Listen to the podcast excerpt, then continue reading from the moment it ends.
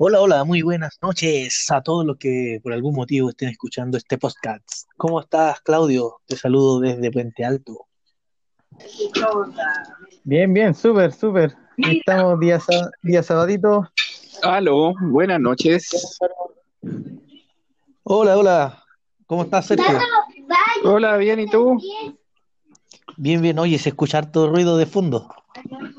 A ver. Sí, lo que pasa es que está mi hija aquí transmitiendo con la mascota. Le voy a bajar un poco el volumen a ver si se elimina un poco. Ponla en pausa. Oye, estamos. Claudio. Vamos para ti. Álvaro, Álvaro no se escuchó. Vamos para la pieza, pero sí más fuerte. Que ya se conectó solo. ¿Cómo la conocí, Ahí sí, se escucha igual de fondo para bajarle a las otras cosas. Por ahí vamos a ir eh, acomodándonos. Sí, aquí vamos. Por ahí va. Sí, estamos con música de fondo. Ah, ya. Sí, No, Ya, me había invitado el- salud. el abuelo al- el jueves, el viernes, pero me tocaba trabajar, entonces por eso no.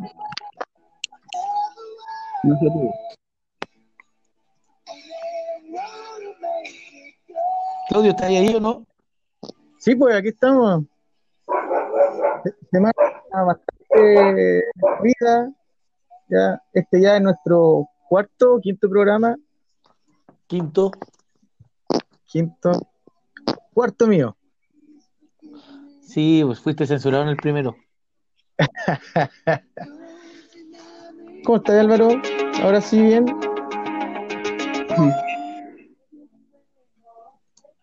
Todo bien aquí, también aprovechando este sábado un poco más tranquilo, un sábado como para relajarnos de tanta noticia que hubo esta semana, aunque quizás es importante seguir conversando, pero es un día para estar más eh, relajado en ese sentido. Sí, oye, Adelante, Álvaro. Claudio. Sí, Bueno, hoy día el programa, bueno, cuenta con Sergio que se, se nos está uniendo. Buenas noches. Eh, sí, y un poco para, para resumir la semana, ¿ya? Y, y- y si surge algún tema, nosotros siempre estamos abiertos, estamos abiertos a, a hablar en el fondo. esto Así es como, que, como hacen con las teleseries. En el fin de semana se resume todo lo que se ha dado en la semana. Ah, ya, como era en, en su tiempo los extintos programas de Farán. Oye, ¿qué tal ahí? ¿La farándula desapareció? Así es. Desde- de- desapareció exactamente desde que empezaron a saltar en el torniquete. O sea, ahí el, el hizo desaparecer la farándula. Exactamente. Empezaron a llenarse eh, los noticieros de reportajes sobre eh, el inicio del estallido social. Oye, en todo caso, ahí lo, lo único que va quedando de farándula es un poco lo que y Viñuela, el programa que le gusta a Claudio. me siguen molestando con el tema del mucho ¿Con gusto. Yo no veo ese programa, pero, pero sí, oye, un poco para entrar en materia, eh, Sergio es, un, es un muy buen amigo mío, ya me gustaría que se presentara. Sergio, que Sí. tu nombre, qué trabaja, y luego lo, lo unimos con, con uno de los temas que fue bastante conversado por, por los miembros del, del panel durante la semana, el tema del 10%. Entonces, ahí me gustaría saber, eh, o nos gustaría saber, qué, cuál es tu, tu- tu visión con respecto al, al tema de la liberación del 10% de los fondos de la AFP. Correcto. A ver, primero que todo, mi nombre es Sergio Rubio, eh, tengo 35 años, eh, de profesión soy técnico en administración y tuve una, una larga pasantía como estudiante de pedagogía en historia y geografía. Actualmente me dedico a otra cosa, que soy hito de, de la empresa Ferrocarriles del Estado. Estoy en la unidad de emergencia y también colaboro con los temas de infraestructura. Eso, en eso estoy actualmente y uno que otro negocio por ahí que salen de ocasión. Oye, Sergio, cuéntanos un poquito qué opináis de esto, de esta posible ley que se vendría del 10% de retiro de la AFP.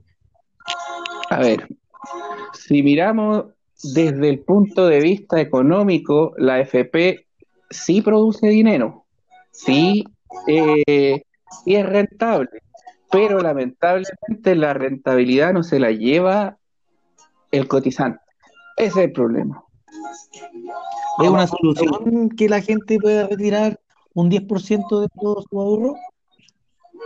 Eh, yo creo que es un mal proyecto, pero es necesario, porque el gobierno no se ha manifestado con algo mejor. Entonces, es lo menos malo que hay. Yo creo que va a dar pie para que eh, después se pueda sacar el 100% en un par de meses o años Claro, o para puede, quebrar el sistema. o puede dar pie para que cambie totalmente el sistema que está, que está imperante hoy día. Correcto. Si me preguntas a mí, eh, yo creo que esto es pega del Estado hacerse cargo de la clase media a través de subsidios o transferencia directa. No tendría por qué la gente sacar su dinero para eh, cubrir una necesidad que el Estado no te está entregando. Es una de las Constitucionalmente, le- claro. te escucho. Sí, Te dale, escucho. que se le hace al gobierno de que siempre llega tarde, eh, de que siempre reacciona más que propone. eh, Es reactivo antes que, que propositivo o preventivo.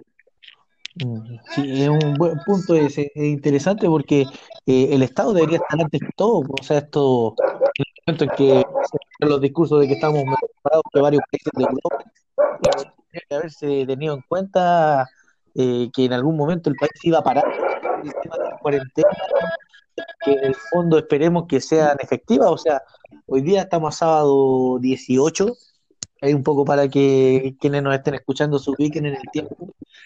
Eh, ya se está hablando de una vuelta a la normalidad, de un paso a paso para que vuelva todo y nos viene ya de supetón la, la nueva normalidad, como le podríamos llamar, y no hay una lista más allá de las posibles consecuencias de los actos que estamos tomando.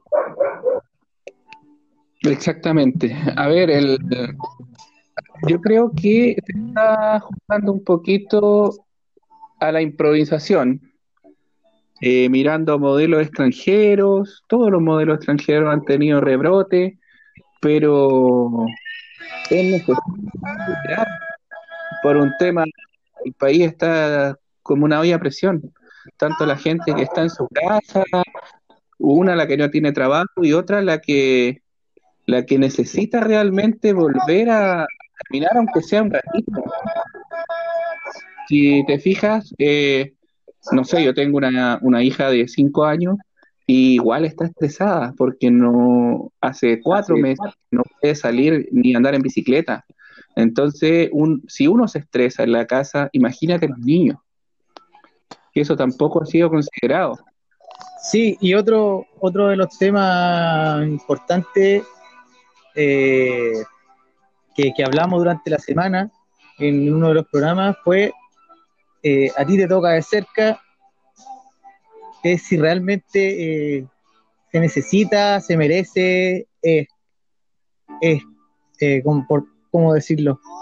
Es realmente necesario eh, que haya un, un- pare en este momento en, el tema de la educación y para los profes, para la gente que trabaja en los colegios, para los mismos niños, eh, debido a que el, gobierno en una decisión arbitraria y bastante poco entendible dio las vacaciones de invierno en, en abril.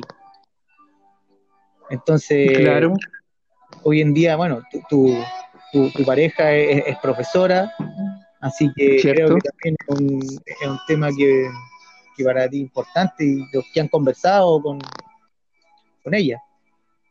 Eh, por supuesto, mira, la veo eh, levantándose todos los días temprano y realizando más labores de las que eran normalmente cuando estaba las clases, por decirlo, normales. Principalmente debido a, a la gran cantidad de material tecnológico que tienen que preparar.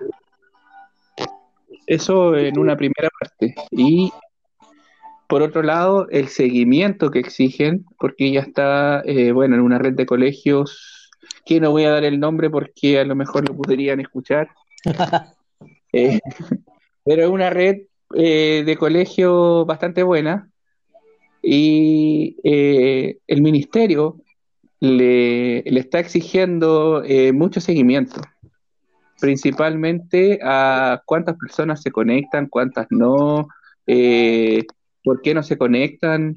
Entonces están sobrecargados los profesores de este de estos colegios. Quizás, eh, como lo hacen en otros lugares, los inspectores o administrativos deberían tener esa misión. Bueno, a mí me toca hacer trabajo que, o sea, acá, gracias a Dios, en, el lugar, en el colegio donde yo trabajo, eh, no hemos, no hemos logrado dividir bien, bien el, el trabajo. Ahora. Álvaro, algo que, que se vaya, algo, bueno, que el otro día que, que hab- que hablamos de, de este tema de, de si era realmente necesario un párele, eh, bueno, el tema, y, y quedamos que Jos- el José dijo que era necesario y todos dijimos que era necesario, pero realmente, por ejemplo, en, en el, en el lugar que yo trabajo, no va a ser real. O sea, va a ser un pare solo para los estudiantes y va a ser para que se pongan al día en trabajos que, que están atrasados. Bueno, no los solamente, no A, solamente a los profesores, a los profesores y, y miembros de la comunidad educativa, por lo menos vamos a tener trabajos, reuniones, informes, entregas como fin de semestre, hasta el miércoles. Entonces, Mm, eso, eso, eso el otro día no lo sabía. sí. Dale, Sergio, te escuchamos. Eh, es que todas las medidas del gobierno van, pensadas para el alumno. En ningún momento se están poniendo en el lugar de los profesores.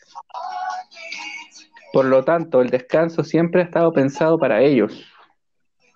Eso es lo que veo desde mi perspectiva. No sé si ustedes piensan algo distinto. No, eh, que hay una cuestión de, de parte del ministerio que no sabe adaptarse a los tiempos, o sea, que te sigan pidiendo todo lo que debería entregarse como evidencia de, de un trabajo en tiempo, por decirlo de una forma normal, eh, es no, es no, no saber ubicarse, o sea, estar preocupado de, de cómo se va a aplicar un CIMSE, estar preocupado de, de una cobertura curricular que no es posible pasar, estar preocupado de, de estado de avance, o sea, hace que los esfuerzos de los colegios se vayan en otros temas, en vez de estar preocupado de lo realmente importante que es saber cómo están las familias de esos alumnos que están viviendo. Tenemos muchos alumnos que probablemente van a dejar de estudiar porque van a ayudar. Y no solamente me estoy refiriendo a alumnos que son más grandes, sino que alumnos que son más pequeños, con necesidad de Álvaro, se, corta, se escucha súper mal. por necesidad de algunas familias, eh, van a tener que trabajar y ayudar en sus casas. Estamos volviendo, estamos retrocediendo. Exactamente. Sí, yo el otro día hablaba con, con una apoderada y, y me decía que, o sea, en el fondo, ha sido una conversación bien bonita. que yo estoy haciendo, me toca hacer el, el seguimiento de, de cómo están las familias, cómo están las familias, contactarse por, por teléfono. Y, y una apoderada de- decía que, que ella en realidad estaba un pepino si esos niños repetían, que consideraba que, que, que, obligarlos, por decirlo de un modo, a que se conectaran a las clases, a hacer guías, a hacer tareas, era, era doble, doble estrés para ellos. Y decía, yo veo a mis niños cómo juegan, que son cuatro niños, los cuatro niños entre 5 y 12 años. Yo veo a mis niños cómo juegan entre ellos, todo, y yo en realidad me da una lata tremenda tener que, que, hacerlo estudiar. Y yo un poco, la verdad, concordaba bastante con ella, pero también siento que es importante que los niños estén con, aprendizaje igual. O sea, tengo un poco una, hay una dicotomía de, de las dos situaciones. Perfecto. Eh, lo que tú dices lo comparto, Claudio. Pero el punto es cómo tú, como profesor o como jefe de UTP, puedes medir ese aprendizaje. Porque tú estás mirando una guía que probablemente no la haya hecho él, la haya hecho el hermano mayor, o la haya hecho el papá, o se la haya enviado un compañero de, curso. ¿Cómo te consta a ti que él aprendió?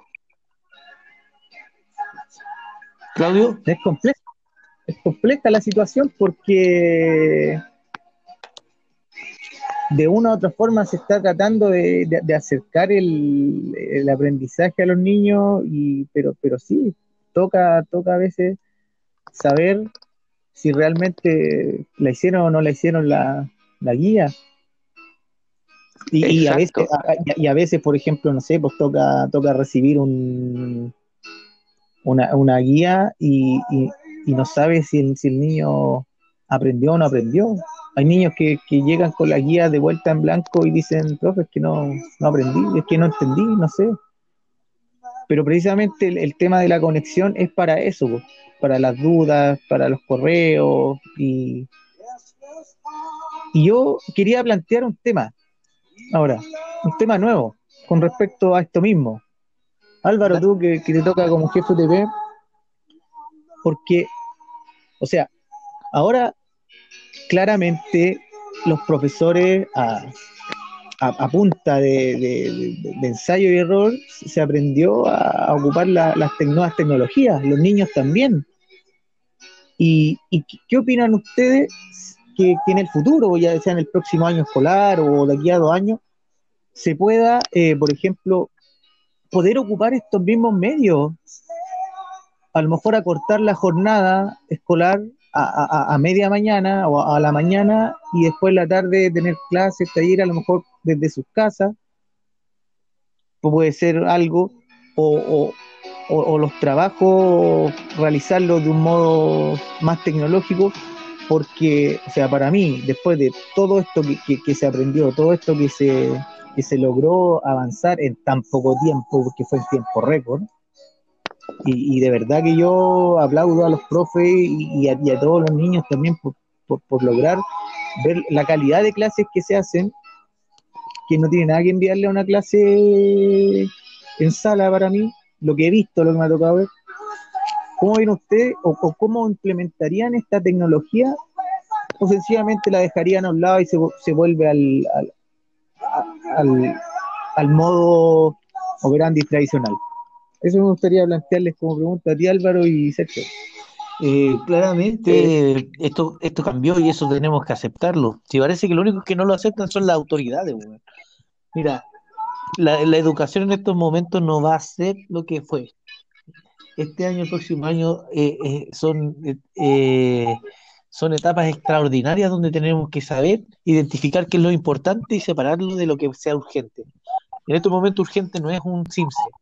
En estos momentos urgente no, no son evaluaciones ni visitas al aula para que lo vayan teniendo en cuenta eh, los colegios. O sea, aquí lo importante es ver el bienestar de nuestros estudiantes, porque si un estudiante se enferma o un estudiante pierde el apoyo de su casa, estamos hablando que está muriendo personas cercanas a nuestros estudiantes, familiares cercanos. ¿Cuántos alumnos nuestros han perdido en estos momentos ya a sus papás, a sus mamás o a algún abuelito?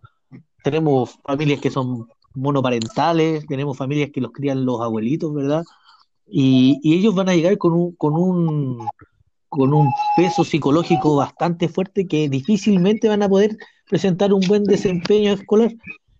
Eso es lo importante, tenemos que ser capaces de rescatar a nuestros estudiantes desde el ámbito psicológico, desde el ámbito emocional y a veces dejar un poco de lado quizás lo que tiene que ver con lo académico.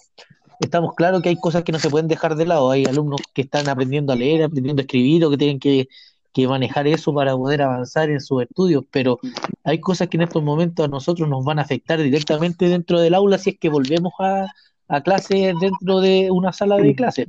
Eh, es complejo el tema. Y estas nuevas tecnologías ya nos dimos cuenta que no estábamos preparados.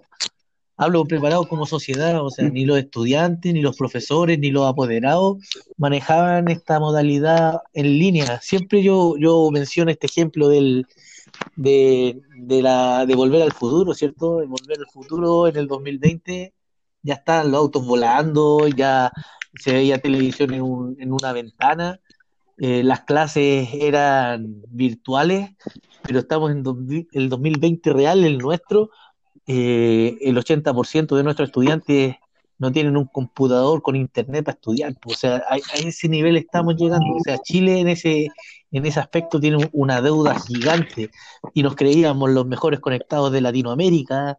Creíamos que nuestro internet o la, nuestra población tenía un, un, un estado de, de conexión mayor que cualquier otro país de, del cono sur y nos, nos, pegamos un porrazo contra una muralla que, que, no tuvo ni un ni una clemencia con nosotros. Yo creo que esto nos, nos, nos dice claramente que, que, las metodologías que se están ocupando en los colegios son metodologías del siglo pasado. Metodologías que, que se piensa que están bien, pero que nunca se ha analizado realmente si se está o no se está llevando a cabo, o sea, estamos llenos de papeles, llenos de supuestos, y el papel aguanta, pues, y el papel aguanta harto. Pero la realidad es otra, y no nos hemos hecho cargo ni nosotros como profesionales de la educación, no se han hecho cargo nuestro, nuestras autoridades que deberían hacerlo, y, y estamos a la deriva. Aquí lo, los únicos afectados son los estudiantes. Digo estudiantes mencionando de todos los niveles educativos, hablamos de universitario, secundario, eh, párvulo, hablamos de educación regular, educación de adultos, educación en contextos de encierro, o sea, ¿cuántas personas se ponen a analizar lo que están viviendo eh, las escuelas cárcel en estos momentos? Nadie, a nadie le interesa la educación de adultos, la educación vespertina, a nadie le interesa, porque no están preocupados de eso, lo único que quieren es llenar papeles y que el papel diga que se cumplió algo que a veces es mentira.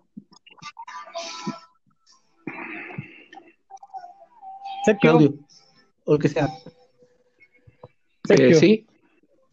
Mira, eh, me sumo un poco a las palabras de Álvaro eh, y lo veo de cerca. Si bien él es jefe de UTP, como mencioné anteriormente, mi pareja, en el, ella trabaja en la corporación SIP. No sé si la ubicas, Álvaro.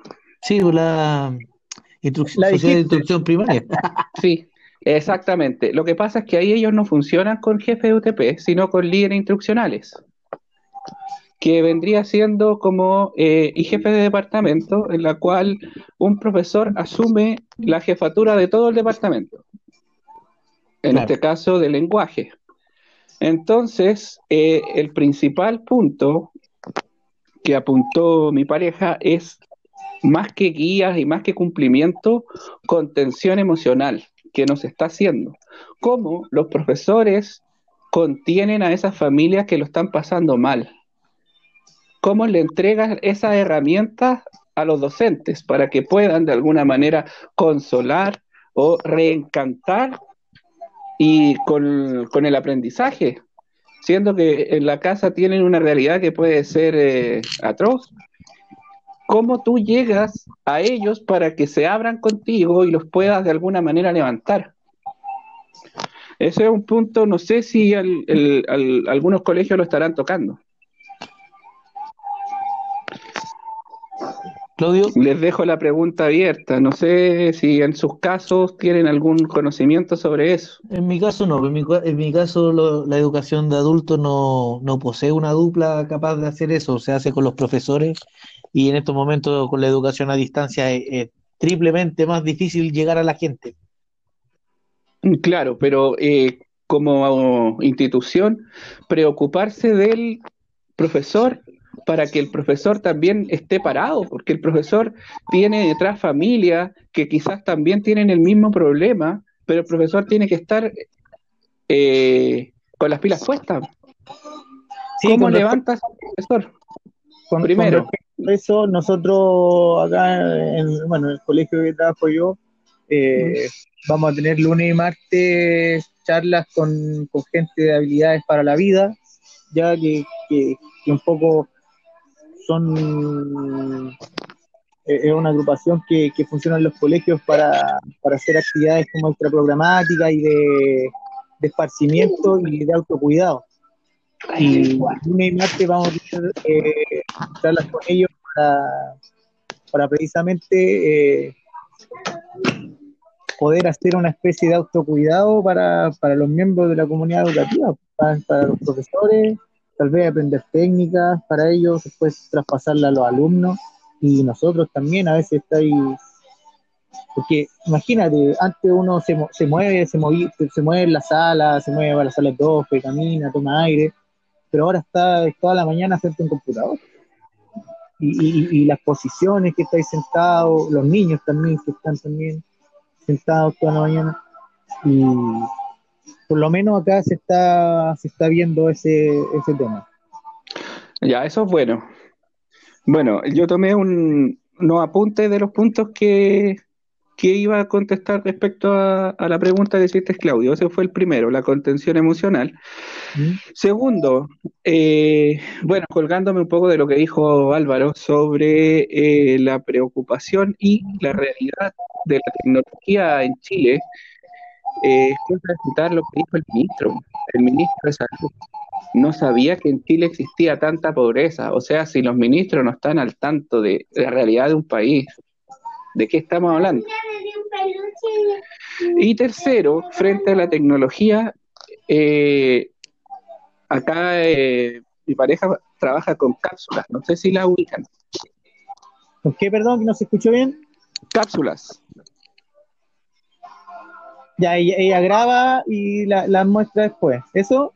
Manda No, aquí. no es una clase grabada. La cápsula es un PowerPoint donde en un recuadro, en un círculo, aparece la, la cara del profesor explicando como un software educativo las instrucciones del trabajo. Mm. ¿Ya? Entonces aparece y dice, hola niños, buenos días. Eh, si quieren les comparto uno, en, o- en- hoy día no puedo, pero en otra oportunidad les puedo compartir uno. Entonces aparece la cara del profesor diciendo, hola, buenos días, eh, niños, ¿cómo están? Hoy vamos a tratar este tema y aparece el profesor, más que un sticker y la voz, la cara del profesor también. Claro. Ya. Acá nosotros también utilizamos un método más, más simple que ese, pero también ocupamos la plataforma de Zoom. Y ahí aparece la cara del profesor explicando el material que se, que se envía. Me imagino que algo similar. Claro, Ah, Claro, ya. pero está dentro del PPT. Tú abres el Ya. PPT y sale el video del profesor dentro del PPT, explicando todo. Sí, no, ac- acá se, bueno, se, se trabaja con el- la plataforma Meet, que es lo mismo que Zoom, pero este es ilimitado, el tiempo ilimitado, a No, través claro. de Gmail. La, la diferencia es que Zoom te permite grabar, entonces la clase queda No, grabada. Meet también. Meet también, Meet también, Ah, yo no he podido grabar Meet. sí, no, Meet acá se graban las clases y después quedan en un drive para los niños que, por ejemplo, no se pueden conectar, porque ahí hay otra situación, que le hablamos el otro día, que, por ejemplo, habían familias que tenían dos o tres niños que tienen que estar al mismo tiempo conectados y no tienen los equipos suficientes. No, por eso te implica tener un computador por, eh, por estudiante. po. Y si el papá teléfono, se- se- se- no necesita también el computador para su pega. Exacto, y ahí se pueden ver a través del Drive, que van a grabar las clases y se, y se ven ahí. Sí, pero hay, hemos- hay un, hay un tema ahí porque hay colegios que incluso te pasan listas. Te pasan listas de los estudiantes que entran a las clases virtuales. O sea, eh, está bien llevar el registro, pero de ahí a pasar una lista, a, Yo a tratar, a tratar, el registro que tenemos nosotros. a, a tratar de, de que esta situación extraordinaria sea lo más regular y normal que se pueda, yo creo que eso, eso desvirtúa un poco el fin que se, que se busca. Eh, y ahí nos perdimos, nos perdimos porque los esfuerzos de todo tipo, humanos, esfuerzos económicos, se, se van en cosas que realmente no, no tienen mucho sentido en vez de irse a, a cosas que realmente son necesarias implementar. O sea, si tenéis hay un profesional metido en una clase, ¿verdad? Pasando lista. eh, me refiero a, O sea- alguien, a alguien aparte del profesor. esa persona podría estar buscando eh, medios de contacto con alumnos que no han aparecido, eh, viendo cómo se les puede apoyar en cuanto a económico o a la misma carta Junaep. Sí, pero hay algo, a mí me toca toda esa labor. Yo paso la asistencia, o sea, no interrumpo la clase en lo absoluto, pero es para saber cuáles son los alumnos que están, cuáles no están del, del total y, y, se contacta con ellos. Y el colegio, bueno, ha, ha, hecho una campaña de verdad súper potente, consiguiendo equipamiento, estableciendo contratos con compañías telefónicas para poder pasar internet a, a los alumnos para que se puedan conectar y no es para, para, para obligar a la gente a, a, que los niños vayan a clase, sino que es para llevar un control. Por lo menos a mí, como lo, lo visualizamos en, el trabajo que tengo yo, eh, es así. Ya, eh, es, eso está bien, Claudio, perdón. Pero, eh, por ejemplo, a mi pareja le exigieron llenar un libro de, de clase virtual donde se coloca la asistencia y se coloca también en los contenidos, como llenar el libro de clase que todos conocemos. Entonces, entonces, yo no sé si estas estadísticas serán enviadas al ministerio o no.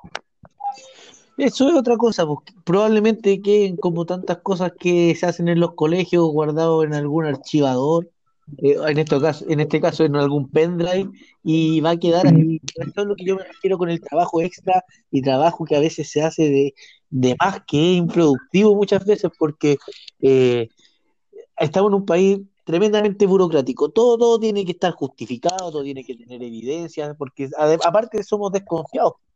Entonces, eso en vez, y es lo que se critica en tiempos normales también, que el profesor se preocupe solo de hacer su clase y preocuparse del estudiante que aprenda, tiene que estar a cargo de 10 cosas para poder justificar que hizo una clase, ¿cachai? Y eso es muy complejo para los profesores. Y yo claramente, eh, si alguien me dice que es, mucha pega la que se está pidiendo, es una cantidad de pega que, que no te permite ser parte de la mejor forma en lo que tiene que preocuparse el profesor. Mira, aquí la cosa es simple. El profesor ¿De qué se tiene que preocupar? ¿Cuál es el fin de la educación? La respuesta debería ser sencilla. Debería ser preocuparse del aprendizaje de los estudiantes. Y eso es, el profesor tiene que estar enfocado en que la estudiante aprenda. Pero si le estáis poniendo, eh, por ejemplo, no sé cuántos colegios habrán contratado el Zoom para que no dure más de 40 minutos, o del mismo una estrategia para, completar una clase que es difícil en vivo y en directo hacer una clase de hora y media y tenerlo siempre concentrado a los estudiantes en 40 minutos con toda la cantidad de distracciones que tiene un computador, es una tarea titánica. Y el profesor, en vez de estar preocupado de que el alumno aprenda lo que se le está tratando de enseñar, está preocupado de pasar lista, está preocupado de llenar un libro virtual, está preocupado de, modular bien, de que los alumnos tengan la cámara prendida, de que el alumno esté presente, de un montón de cuestiones que desvirtúan la, la labor educativa. Exacto. Chicos, eh, bueno, este tema da para mucho, da un programa completo, tratando de abordar lo que, lo que hemos visto durante la semana. Bueno, llevo una semana conversando. Sí, apro eh, chicos, yo quería preguntar qué opinan de ustedes del 10%, dado que yo no sé su opinión. Yo estoy de acuerdo en que se debe retirar, estoy de acuerdo en que lo retiren todos, independiente si la persona está con pega o está sin pega, independiente si la persona eh, es de los que más gana o de los que menos gana, yo creo que es una propuesta que es transversal, democrática, eh, le afecta a todos y según lo que yo pienso, es una medida que te va a ayudar a reactivar la economía cuando, cuando volvamos a, a tratar de, de encontrar una nueva normalidad. O sea, que cada persona tenga la posibilidad de mover un millón de pesos y lo gaste en lo que tiene conveniente, creo que es una medida económicamente muy, muy viable porque te va a permitir que los pequeños comercios puedan vender, que el almacén de barrio venda, que el bazar de barrio venda, que la feria venda, no solamente estos conglomerados gigantes como los supermercados que se están llevando todo, todo, todo lo que es la plata en estos momentos, porque solo tenéis permiso para ir a comprar un supermercado, solo tenéis permiso para ir a comprar una farmacia. Y, y creo que se democratiza todo.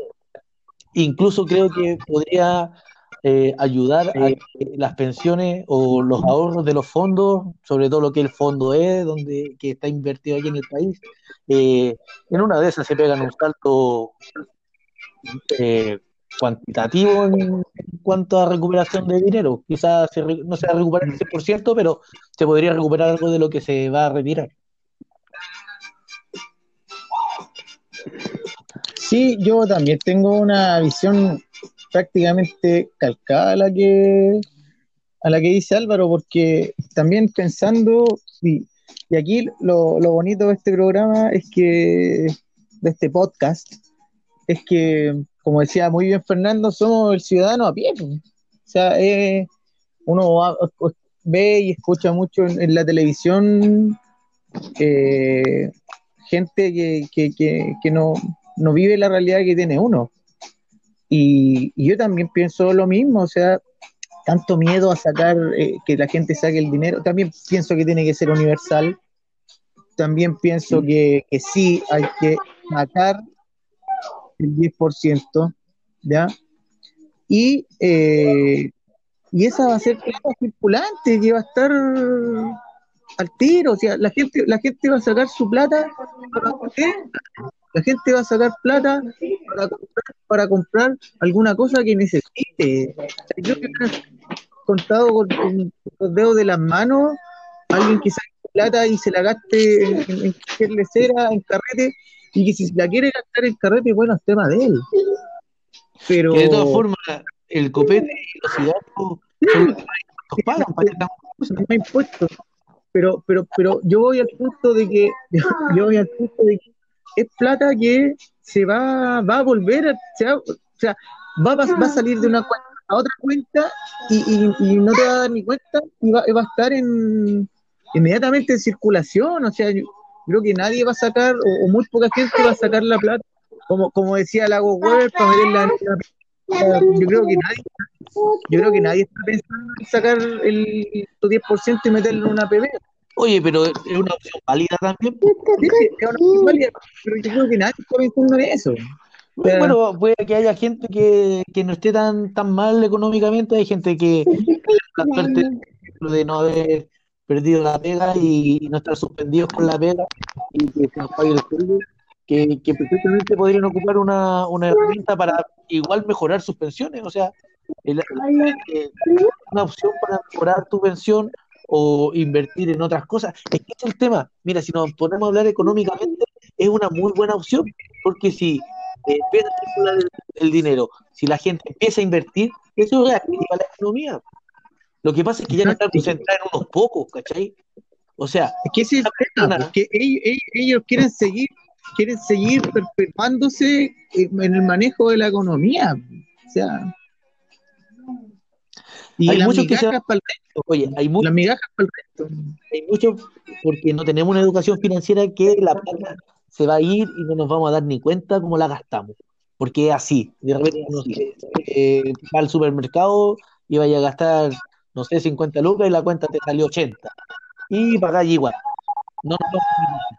Y yo creo que la gente tener esta capacidad, que no siempre tiene, es una forma también educativa de, de que vea cuáles son las necesidades reales de cada uno. O sea, no estamos hablando de comprar una tele, como dices tú, estamos hablando de comprar, eh, no o, eh, mandarnos la fiesta del siglo, aunque muchos estamos esperando la fiesta del siglo cuando termine la, la pandemia. Eh, pero es un tema de que va a haber circulante y eso es una economía distributiva, ¿cachai? Concentración de la riqueza. Ya la persona que, una persona de un- una población que pueda sacar un millón de pesos va a ir y puede comprar en cualquier parte lo que necesite, no, no, no te obliga a solamente gastarlo en un lugar que concentra todo como un supermercado, como un mall. No, y, y, y lo otro, y lo otro, por ejemplo, en mi caso, en mi caso personal, y creo que no soy el único, por ejemplo, yo esa plata, o, o- o harto de esa plata, yo lo ocuparía precisamente para eh, hacer algún arreglo en mi casa, que, que ya también ya tiene harto años y, y se necesita. ¿Y, es, ¿Y eso qué implica? Que yo voy y, y voy a, a- a pagarle a, a un maestro para que trabaje o que haga alguna refacción o alguna instalación nueva y, y va a generar trabajo para alguien. y va a significar, primero, compra en, en algún lugar, como decís tú, eh, una Donde- una ferretería, ¿cachai? Y aparte va a generar trabajo para alguien que, que, que- sobre todo la gente que son los albañiles, gente que trabaja en construcción, gente que, que lo- lo- los, ¿cómo se llama? Los gaffiters, todo ese tipo, todo ese tipo de personas va a haber, pero absolutamente eh, nula la posibilidad prácticamente de trabajar en grandes empresas. Entonces, va a buscar cómo el- la misma gente, lo que hablábamos el otro día, la misma gente va a ayudar a la misma gente o sea, con respecto a ese tema.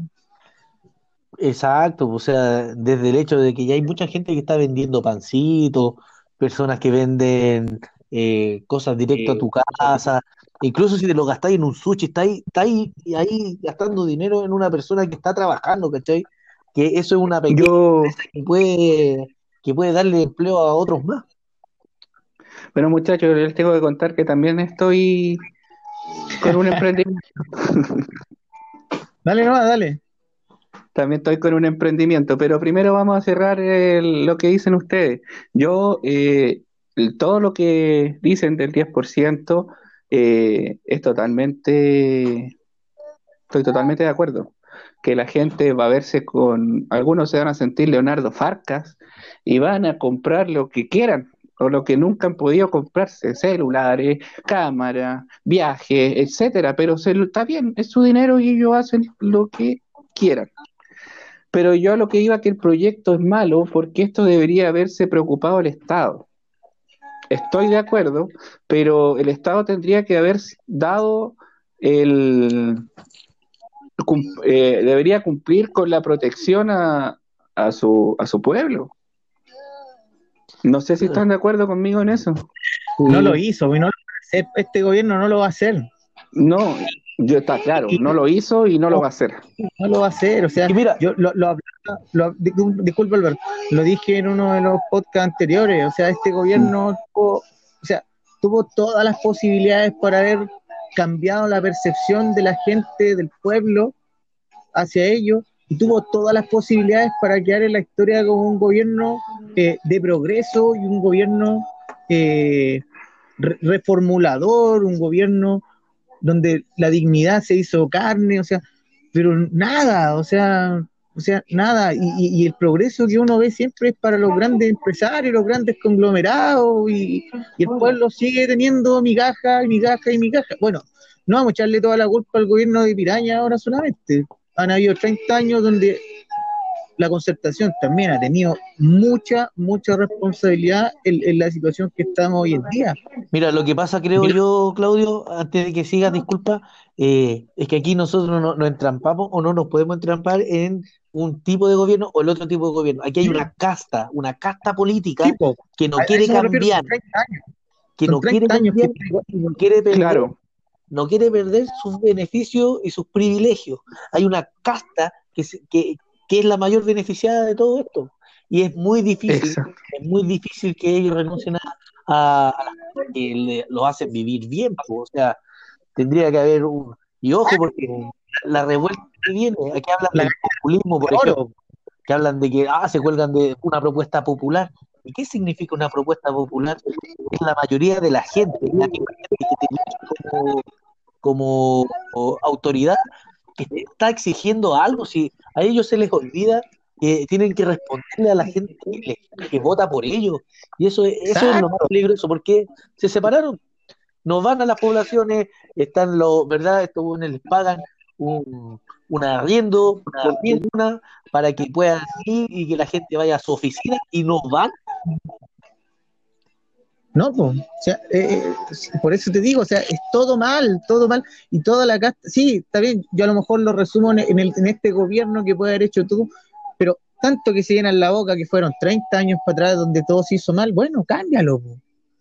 pero aún así, y, y- y muy cierto lo que tú decís, es la casta política, está gastada, y bueno, y, y los nuevos políticos que han ido surgiendo son los que precisamente están, están llevando este carro de, de revolución en el buen sentido de la palabra, donde, tratar de, como decís tú, de que el pueblo se escuche, se escuche más. Sí, sí, na- nadie, nadie, el, el- el- el ciudadano de a pie, como decimos nosotros, eh, no, no te exige más que poder vivir dignamente. Es que, nada más que eso. es que si Nadie- ya Acá ningún ciudadano está pidiendo ganar 30 millones de pesos mensuales, están, están pidiendo cosas dignas. en, en un Mira, país yo que creo- tiene ingresos. Dale, te escuchamos. No, no, no, dale tú. Eh, más que, que eso, eh, la gente está pidiendo que el sueldo mínimo te alcance para arrendar y poder vivir. Eso. Con un sueldo mínimo eh, te alcanza para arrendar en una población periférica. ¿Para qué vamos a dar nombre y estigmatizar a poblaciones de, que están denominadas como peligrosas o populares en, en Santiago? O sea, imagínate que acá está- eh, las piezas que arriendan, por ejemplo, arriendan muchos venezolanos, muchos haitianos, mu- muchos extranjeros, cuestan 220 mil pesos. po. Una pieza, una pieza, 220 mil pesos. Entonces, ¿de qué estoy hablando? ¿El sueldo mínimo cuánto es? ¿310? ¿Cuánto es? Ah, Más o menos. 310, imagínate, po, se te va el 60%, 70, casi 70% de tu sueldo pagando tu pie, solo la pieza.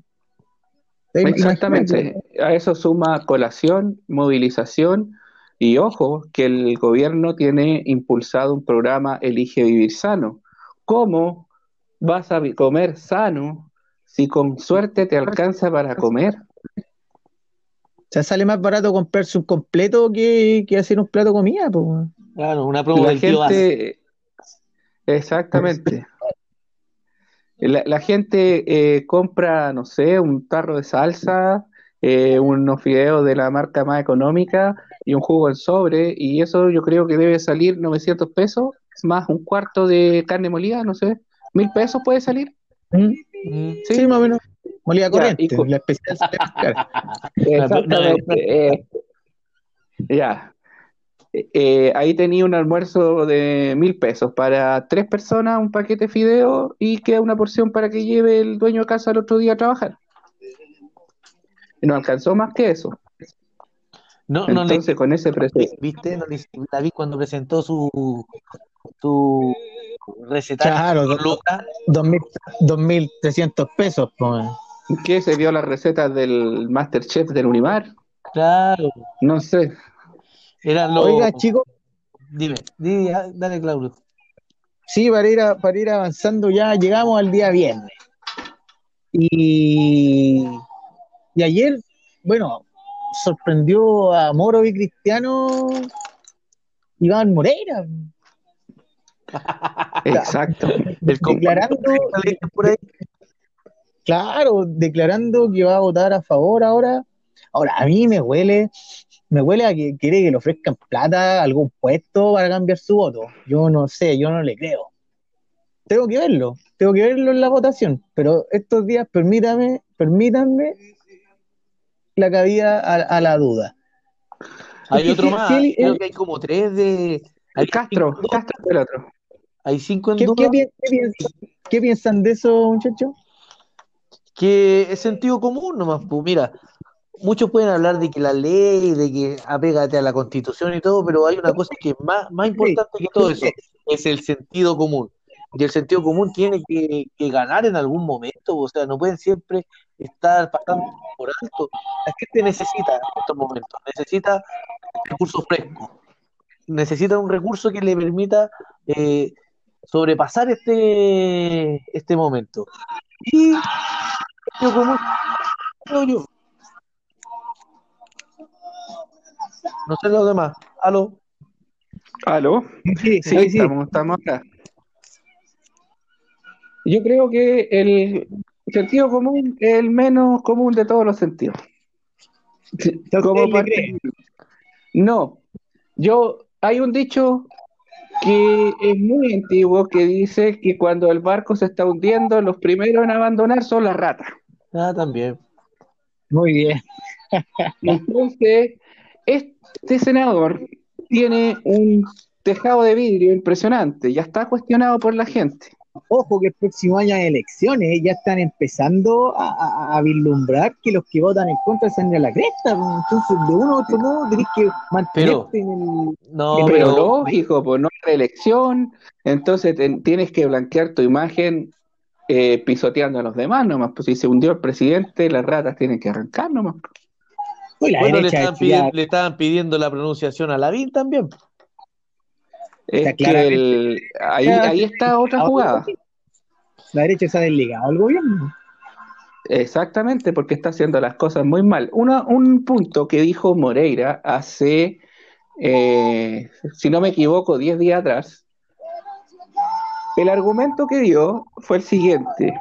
El gobierno nos dice hay X presupuesto para el, el IFE, el famoso IFE, y nos dice que no hay más. Entonces nos alinea a todos que defendamos esa postura a muerte y los eh, senadores y diputados defienden esa postura a muerte, que no hay más dinero, que no hay más recursos, porque es lo que les dijo el gobierno.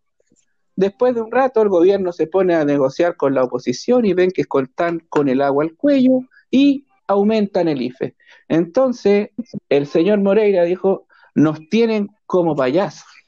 Nos dicen una cosa, nos hacen morir con las botas puestas y después se cambian la chaqueta como si nada. Entonces, por eso él va a votar que sí. Eso fue uno de los argumentos. Bueno, también habló del tema del hermano, que, que tuvo presiones. Bueno, que fue el, el- el- el- De matonaje. el show de, de la semana anterior, que, que el desmayo, ahora que, que había presentado la licencia, al final parece que votó igual. Votó, pues, votó, Votó y igual, fue, y votó. fue el, el último voto, o sea, salió como Y la aplaudido. Y aplaudido, claro. Fue un show, ¿eh? la sociedad del espectáculo en su máxima expresión. Ahora bien, con el senador Castro y el senador eh, Moreira, a lo mejor Jaime Guzmán le dijo que votara que sí. Y habló un año.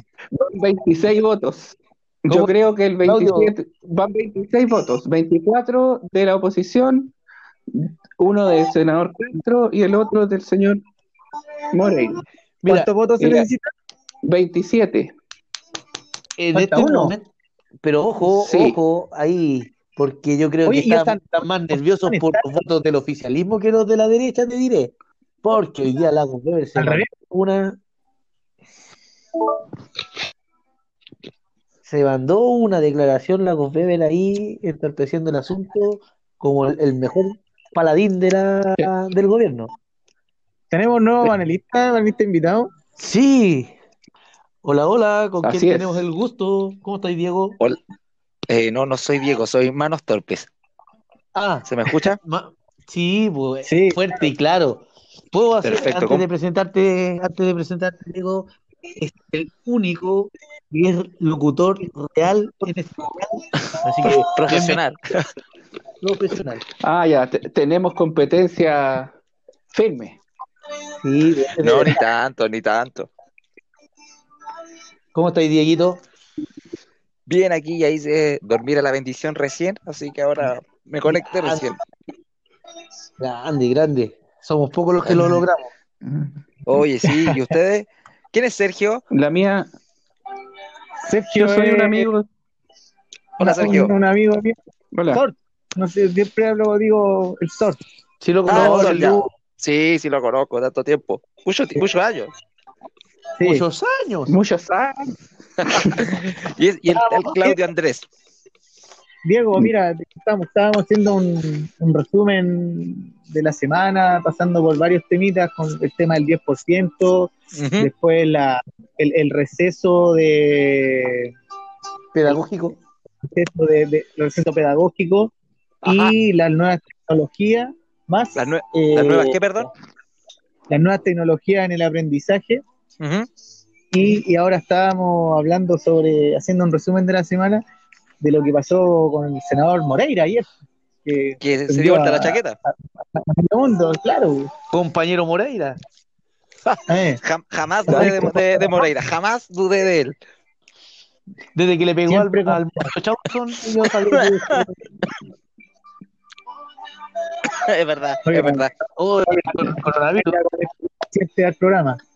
¿Cómo? Bueno, chicos, eh, como le estaba comentando, el, hay 26 votos y faltaría uno. Y yo creo que lo va a entregar el senador que elegimos nosotros, el señor Sí, Osandón. Osandón. Sandón está, está callado, Sí, no aparecido está nada. Oye, pero Ya Santón no está estaba con COVID. Eh, Exacto. pero pueden Y votar y él- o no. Él, él decide si puede votar o no. Pueden Le votar a distancia. El martes Claro, del día. está en, él, está en él respetar la licencia y abstenerse de la votación o bien sumarse, porque la licencia médica le permite estar eh, en reposo y ¿Qué no opinan votar. de las abstenciones? ¿Qué creen ustedes? Pésimo, puede hacerse el hueón nomás. Exacto. O sea, pagan hacerse el por no- lo- lo- los parlamentarios tienen una pega, que es votar leyes. Y estos hueones no votan.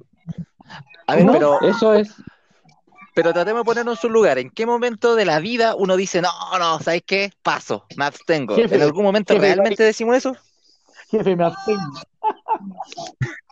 No, no Ni puedo ir a trabajar, me abstengo. No, me abstengo. Y como que no, ni pan ni pedazo, así, ni sí ni no. Ah, ya no, el loco se, se abstuvo, así que no, no pasa nada. Oye, Se y, opuso, oye, iba a como la, ¿Qué opináis de este trabajo que tenemos que hacer hoy día? No, día me abstengo. No quiero trabajar, me abstengo. Oh, ya. No, hoy día ando es obtuso. como los pris- eso. un, del- un delantero, weón, que le tenga que hacer el gol en la línea. Ay, no, hoy día me abstengo. No, hoy día me abstengo. el penal, el penal de la final. Si no, no lo quiero patear. No, me abstengo, me abstengo. Oye, pero está bueno para cualquier descarte, para cualquier descarte está bueno, así como que digáis así, oye, ¿qué vaya a hacer hoy día? No, sabes que hoy día, hoy día me abstengo. Y como, ah, no, loco, se abstiene, no, no, déjenlo ahí nomás. Anda a hacer dormir al, al niño. No, no, no, Ah, pero ¿qué le vaya a decir, weón, si se abstuvo? No, Sí, No, es su po. derecho, po. su derecho constitucional. justamente. Así que no, no, pongámonos un poco en el lugar de estos pobres hombres que se abstienen y por algo, po. Oye, y una vez Julio César también entrevistó y, y ahí tiró el, dat- el datito de que estos les pagan por ir a trabajar. Tenía un bono por ir a trabajar. ¿Qué opinan Te pasaste, po. ¿Son privilegios? Puta, Totalmente, yo po, o sea, estaría todos los días allá, pues, weón. O sea, en rigor, me- o sea, en rigor, cuando yo voy a trabajar, también me pagan. Pero creo que es desproporcional. No, es un bono, es un bono por asistencia. Ah, no, hay que, sí, pues. Sí. Aparte de la dieta parlamentaria les dan un bono extra por, por ir.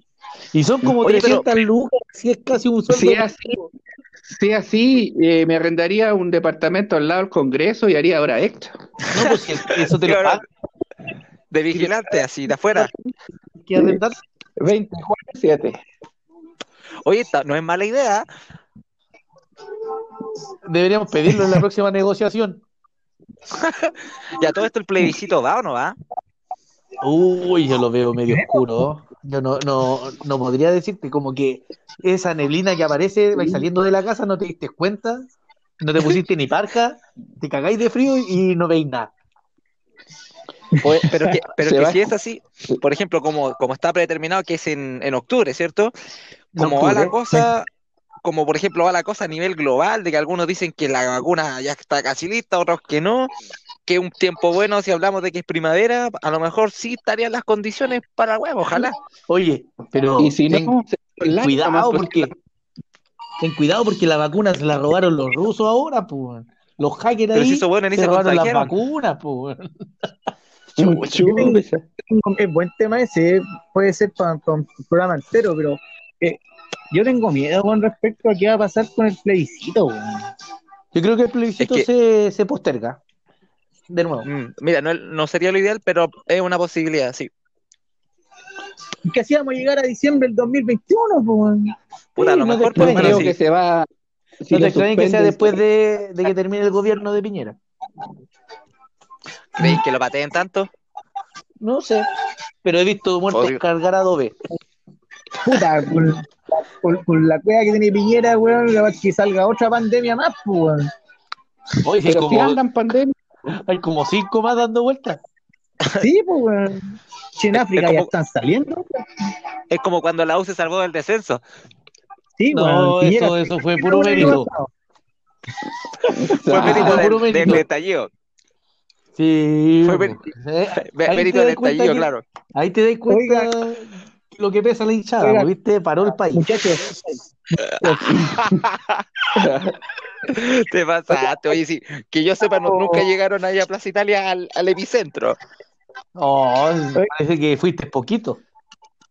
No, sí fui, oiga, fui muchachos, to- ya que estamos, ya que estamos en tema futbolístico, una, Oye, una el, cambio, el cambio de tema, así Sí. de la nada. Oye, pero a- bueno, A todo esto, Pero- a- que, que me invitaron a mí, tiene un hilo conductor, hay unas leyes, que algún algo en específico, no sé. Así sí, tení- tenéis que hablar. Sí, Ah, ya, pero, pero no hay un límite así Oiga, como, este tema no, este tema tampoco. todo No, permitido. pero, pero yo quería plantear un tema, una mención, algo, ya que, ya que nos fuimos un poco al tema futbolístico y estamos haciendo como el recorrido de la semana. Eh, salud, Diego. Gracias. Y Oye, salud, tengo un vinito. el Bielsa, el ascenso de Bielsa. Grande Bielsa, Bielsa tiene, está, está tocado con una varita mágica. ¿Te das cuenta de Le lo que gusta los desafíos complicados. Sí, el pues, compañero no se abstiene. Y, le- y le- no le gustan los clubes grandes, le gustan los clubes chicos y con jugadores malos. A los malos, como decía, los malos lo hace bueno. Eso me recuerda algunas historias de por ahí cuando jugando PlayStation, siempre yo elegía así como el típico loco cabrón que elige el Barcelona, Inglaterra, Brasil, Yo- lo yo- mismo, yo- lo mismo. Y alguien jugaba con Suecia y campeonaba igual. o sea, era, era tremendo. Pero, pero es algo de lo que tú dices, pues de que al final agranda el loco Bielsa y por eso como que ya lo hace distinto, por el hecho de donde no usar a los más grandes. Entonces, eso es admirable del, del viejo, pues sabe caleta, pues. O sea, lo, lo puedo extrapolar un tema, es eso que hablan de Bielsa, un tema amoroso. Obvio. Obvio. Yo creo, creo que Bielsa es como la típica persona que agarra las personas, la, las personas que están heridas por relación, después de un término quiebre amoroso, los levanta y cuando están listos para volver al, a las pistas, los deja. Eso no sé si al final lo termina, es mejor que el principio o peor el, el final. No sé, pero lo deja, en lo deja operativo de nuevo. De ahí que se la arregle otro. Sí, Pero el loco. Yo algo que des- destaco del loco Bielsa, por lo menos en, en la parte futbolística, no sé si alguna vez habrán escuchado, el Esteban Paredes daba una, una conferencia cuando jugaba con, o Bielsa era su, su entrenador, eh, jugando por la Roja.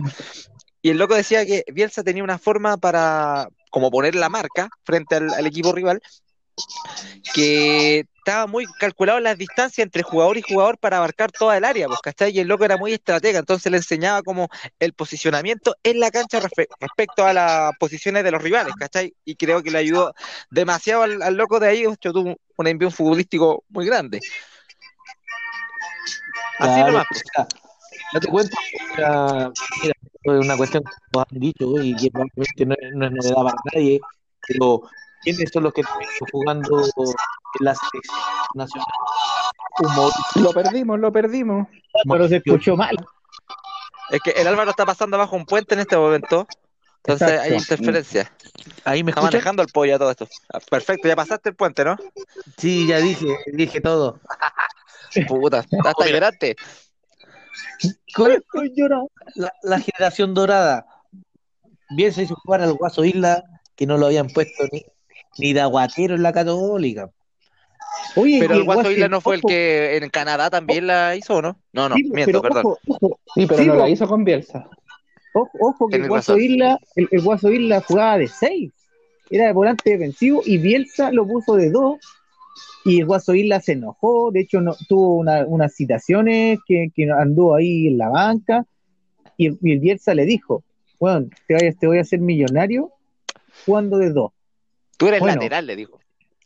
Y el Guaso Isla al final ha sido lateral y es al- por el- porque por el lado izquierdo han pasado mucho. Pero Sí, por po. el lado derecho, solo el Guaso Isla, hace 12 años. Y Diego Núñez, pues, jugó. No sé, No. Oye, insolente. todo. oye, y yo creo que en 10 años más que no va a salir alguien que le, ve- le quite la pelota al guaso. Isla. Guaso Isla sigue jugando. No es chiste. ¿Qué, qué otro jugador? Te- le tengo, creo, Va a jugar con Alexis Díaz. Sánchez, de hecho, en La Serena. Oye, ¿qué Creo otro Díaz. Él podría ser el reemplazo. ¿Quién? Pablo Díaz. Pablo Díaz. Sí, igual juega caleta. Pero igual Sí, le falta el, el- el salto a Europa. ¿Y Maripán? Los dos, Maripán es central.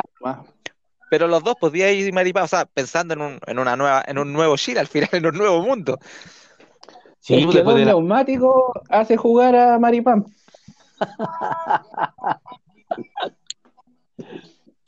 No, ¿Qué está oye, ya, pasando? pues, ¿qué, qué otro jugador ustedes rescatan que haya ocupado Bielsa? Ya fue en El salida. Carmona. Carmona, hizo, hizo jugar a Carmona. Carmona como que para mí por lo menos, pero Carmona me refiero que quizás no era el más técnico, no era el más vistoso, pero el loco era súper práctico, sencillo, el quite corto, la, la Sí. jugada precisa, y con eso bastó para que el loco así como, weón, eh, ¿cómo se llama esto? Aplicado. El loco era aplicado el Carmona. Sí. No era Oye, talentoso, era aplicado. Pensé que iba a cantar la canción de Silvio. ¿Cuál? El, el Oye, toque preciso. eh, ya que- Ah, Ah, ya muy que comunista, estamos pollo. Ah, políticos, poner de fondo la- las, que, las que ponía Bombalé para la, las Un formaciones. nuevo día vendrá. No, Gloria ponía Gloria para las formaciones. no, ah, ahí- chucha, ya estaba hablando de otro bomba. el, el ñoño del No, sí, el mismo. Ah, Pero cuando daba las formaciones de Chile, ponía la canción Gloria. Ah, no, no, no, no, no callaba tanto. Puta, Ahí, el, el Claudio pega toda la. Este tiene uno. Oye, A to, hablando de Bombalé, disculpa, creo que Bombalé, recuérdeme, me parece que estoy equivocado, pero el loco no murió el día que Chile fue campeón, se mató ese mismo día. no, el él vio la primera Copa América, él la disfrutó. ¿Cuál y fue el lloró. Y- No, de Gabardo murió. de Gabardo. De- ¿Y, Ahí- y- y se mató Bombalé al, al año siguiente? No, fue el mismo año, al, fue el 18 septiembre. del 2015, el, di- di- el 18 de septiembre del 2015. Chile ganó Gloria. 4 de Sí, el día de la independencia. Exacto. Nos emancipamos O- de la oye, a- hablando del día de la independencia, ¿ustedes creen que con la nueva constitución los feriados religiosos se van a ir cagando? ojalá no que no. conviene, po. po. O sea, pero Ojalá no- no- oye, no, no, hab- no hablemos de que nos conviene o no que nos conviene, pero como está la cosa y diciendo, ya, pero no vengamos con weas, pues si por ejemplo el otro día que fue 16 de... Pero si los ¿hace feriados, los- todos los feriados son feriados religiosos, weón. Ya, por hermano, pero recuerda, Arturo Prat es el único chileno que nos ha regalado un, un- un feriado, todo el resto, ya, el 18 de septiembre, ok, un día importante histórico, pero el resto, weón, son puros feriados religiosos, pues. Sí, vamos a mirar Entonces, por eso digo, vamos a cagar, pues el vamos a 12, cagar, el 12 de octubre también. pero ese día ni siquiera hay que celebrarlo. No, Oh, pero sí, Mario, No hay nada que ahora tiene otro nombre. Tiene otro nombre en el calendario. El encuentro de, No. El día encuentro de los de los mundos. mundos. Cacha, cuando llegó junto con Júpiter. Declarar- Eso mismo imagino cuando hablan del encuentro. Cuando hablan de qué? Cuando hablan de mundo, me, me imagino así a Marte juntándose con Júpiter, así. Algo totalmente distinto a lo que pretenden. A todo esto, ahora se alineó Marte con Júpiter esta, esta noche. Sí, pues. Está lindo. ¿Y como ya o no? Pero está nublado. Oye, ¿y el cometa? ¿Lo han visto? Por ¿Qué? fotos nomás. ¿Era hoy día o no? O sea, el día 23 de julio en adelante se va a poder ver en el, eh, la parte norte de nuestro hemisferio. Si miramos para el norte, así cuando está oscureciendo, vamos a ver un pedacito de la wea, pero no lo vamos a disfrutar como el hemisferio norte. Pero, pero ¿cómo va a llover desde el martes? No vamos a ver nada. No, no. Ah, yo, verdad que también hay lluvia, cagamos. yo creo que es basura Cagao. espacial nomás y como que lo romanti- romantizan y dicen, no, esto es un cometa. Pido un deseo. Pero hermano, ¿cómo va a estar tantos días pasando a la basura espacial? ¿Qué wea tiramos, weón? ¿Tanta basura? Meo negocio. sea, Passat Alfa. Si tenés.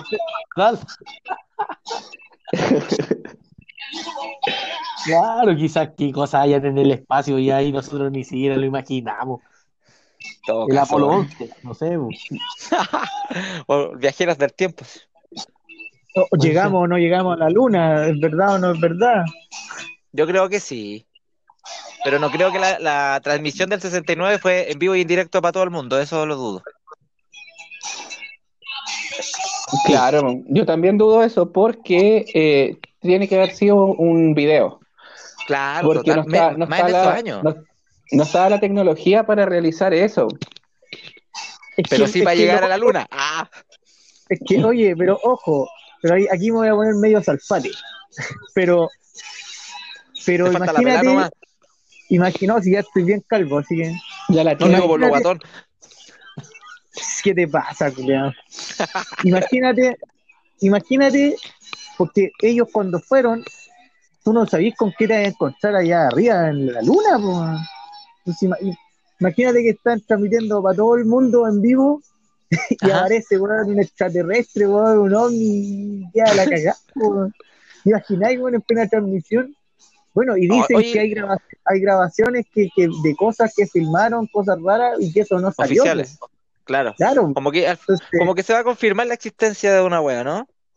Como que se Sí, está a punto de revelar una wea así. Ya, pero tan penca los, tan penca los marcianos así como que se quedaron mirando de afuera. No, yo creo que si hay marcianos son como los del Día de la Independencia, así brígidos. Sí, nos como colonizadores. Sí, pues colonizadores totalmente. Que van a quedarse mirando, Yo y, creo- "Uy, mira eso, qué chistoso ese, mira la bandera y todo". No, ni cagar. Yo creo, hermano, que esa- eso que nosotros llamamos vida, vida extraterrestre, en o sea, que han hecho contacto y wea así, lo dudo. No, no, no creo en esa wea. Creo que puede existir en otro lugar muy lejano o quizás en otro tiempo, pero ahora como en este momento, no sé, lo, lo dudo. Que, que hayan hecho contacto por lo menos. Que esa wea que, hay- que esconden marcianos, no sé tal, la mentira, weón. Locos son más viejos que nosotros. y muchachos, quiero poner un tema en la mesa. No sé si ustedes creen que esta pandemia fue creada, no sé si lo hablaron o fue un accidente. Porque también existe la teoría que esto, como Matthew, no sé si lo ubican, es un- una persona que se dedicó a estudiar eh, la demografía en el mundo. Y uno de los controles que hablaba eran las pandemias, otro era la guerra. Y si no guerras, se inventaban guerras para controlar el crecimiento demográfico. Ahora bien, como no han habido guerras en los últimos 20 años, quizás tuvieron que lanzar la pandemia para controlar un poquito la población. Es que Sí, que, difícil igual. esto puede ser una opción, pero creo que eh, así en términos generales, estadísticos y de cantidades, eh, es ínfimo. O sea, estamos hablando de, de cuánto es la mortalidad, que, que no estoy hablando de, porque hay, hay mucha gente que ha muerto, pero eh, en cuanto a la, 2%. A la población mundial, un 2% es marginal, creo yo, como para un control de, de humanidad. Sí, es poco. humanidad. ¿O es más que una guerra? Totalmente. A lo mejor en, en términos económicos. Claro, yo creo que tiene como, con, con términos económicos más que de control. más que con muertos de, en, en- en combate, una cosa así. Claro. Una guerra biológica. Claro, pues. Que, que es posible, ¿eh? O sea, entre Estados Unidos y China se están acusando mutuamente de que esto es armado y un ataque. Y es malo eso, po, porque significa, y eso es súper malo porque significa que ya hay guerra fría, po. Oh, yo tengo esto, yo tengo esto, y de repente tiran la wea más brígida de todo, ¿y para qué, po? ¿O no? No.